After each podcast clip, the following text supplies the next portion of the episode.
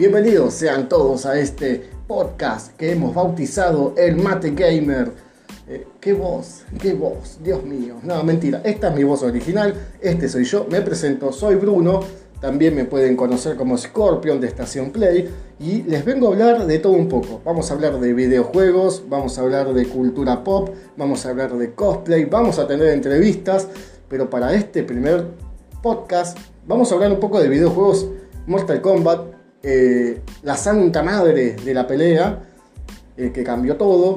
Estábamos acostumbrados a los viejos fichines. Chicos, por si no saben lo que es un fichín, era una máquina grande de más o menos un metro 70, un metro 50, con una pantalla, unas palancas, unos botones de colores, alucinante, eh, decorado de puta madre, hermoso. Lo podías encontrar en cualquier casa de videojuego.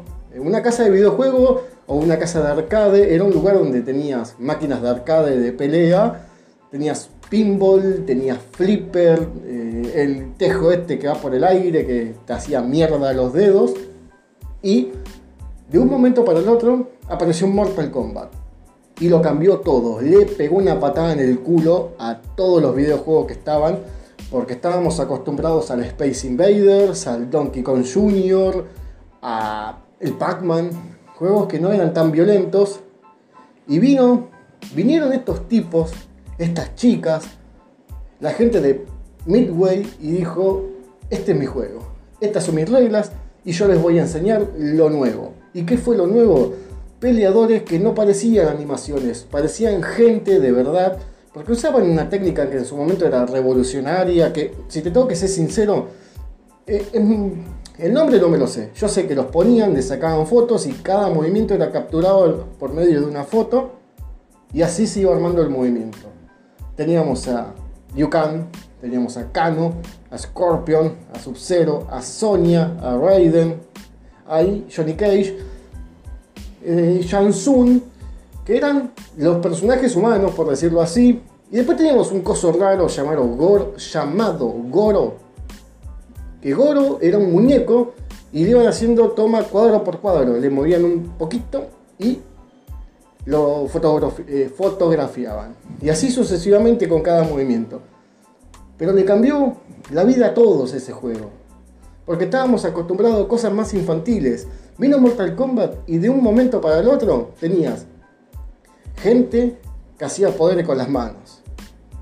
Que te sacaban la espina dorsal y la cabeza con una fatality que te arrancaban la cabeza de una piña, que te quemaban vivo.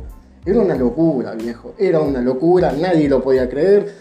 Popeye, Mario Bros, Pac-Man, quedaron todos en la basura al lado de esto que fue la gloria total. Pero también a lo que voy es, el tiempo pasó, Mortal Kombat siguió, después tuvimos un buen Mortal Kombat 2, ¿eh? gran juego. Ahí apareció Johnny Cage, Reptil, que ya no era un personaje secreto, sino que lo podíamos usar. Estaba Kun Lao, que viste que decíamos, no, este es Raiden, con un sombrero diferente, no, era Kun Lao, o Culiado, también, decíamos Kun Lao o Culiado, así los, los graciosos, que es Culiado, decíamos este. Y después vino la decepción, vino Mortal Kombat 3, ¿no?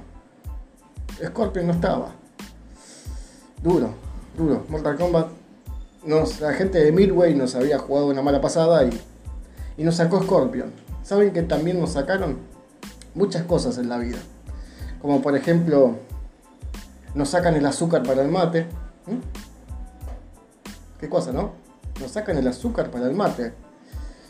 Pero también digo, ¿por qué Scorpion, después de tanto tiempo, después de romperla tanto, no viene con mate? ¿Me pueden explicar por qué Scorpion no viene con mate?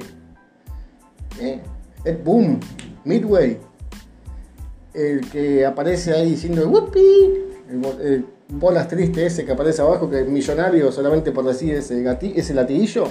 ¿Por qué Scorpion no tiene mate? ¿Por qué no, hay una matality? Matetality, ¿cómo le dirían ustedes? Yo no tengo idea, estoy desvariando.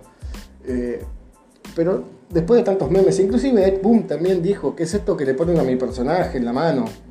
¿Qué es el mate? Hermano, el mate es el orgullo argentino por excelencia, por más que los uruguayos digan que el mate es uruguayo, mentira, el mate es argentino. ¿Saben qué más es argentino? El dulce de leche. ¿Eh? ¿Quién no? ¿Quién no se puso a jugar una partidita en la Play, en un Family, en un Sega, ¿eh? y se puso a cucharear un poco de dulce de leche? Como para decir, ¿eh? un poquito para matar el bajón, la ansiedad, porque los videojuegos nos hacen tener todas las ansiedades juntas, especialmente cuando venía Shao Kahn con su martillo gigante en Mortal Kombat 3 y nos cagaba palo. ¿eh? Comíamos dulce de leche, teníamos toda la mano enchastrada tocábamos el joystick, venían y nos cagaban a pedo. Pero ahí aprendimos, ahí aprendimos a que comer y jugar a los videojuegos con un joystick no van de la mano, porque terminamos haciendo un enchastre asqueroso. ¿eh? ¿Saben que también es asqueroso? ¿O no asqueroso? Cuando hacían la fatality que salían, no sé, como el esqueleto de 10 humanos juntos, ¿eh? capaz que le pegaste a Cyrus o Sector y no sabías si eran robots o no, pero cuando explotaban tenían un montón de órganos y esqueletos que decían, wow, ¿de cuántos humanos armaron estos robots? ¿no? Que decíamos, no, pasa que Cyrax es Scorpion, lo hicieron robot, la puta madre, nos cagaron, nos arruinaron la infancia. Después de todo mentira, Cyberlink, Después tuvimos que averiguar qué carajo era el Linkway. Y tenías a los puristas, no, porque en el cómic, el cómic, hermano, cuando salió Mortal Kombat 3, yo creo que tenía 12 años, no tenía un cómic a mano. No sabía, o sea, yo Mortal Kombat 3 lo conocí con los videojuegos. En el Mortal Kombat 1, en los fichines. La puta madre, cómo extraño los fichines. ¿Ustedes los extrañan?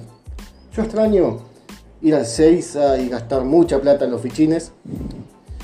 Ahora gastamos plata, plata en Steam, gastamos plata en PlayStation Network.